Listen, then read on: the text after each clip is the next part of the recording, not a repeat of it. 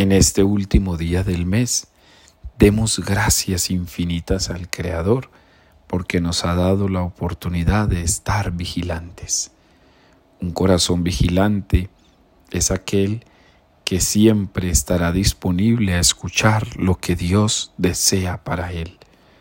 Un corazón vigilante siempre estará despierto para nunca dejarse enganchar por aquello que le anestesia el alma. Un corazón vigilante sabrá caminar y entender sus desiertos para acercarse a aquellas sombras de amor y de vida que Dios pone en su camino.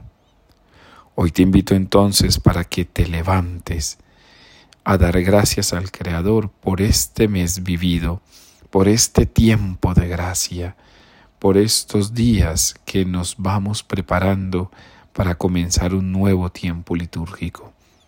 Levántate para estar siempre despierto.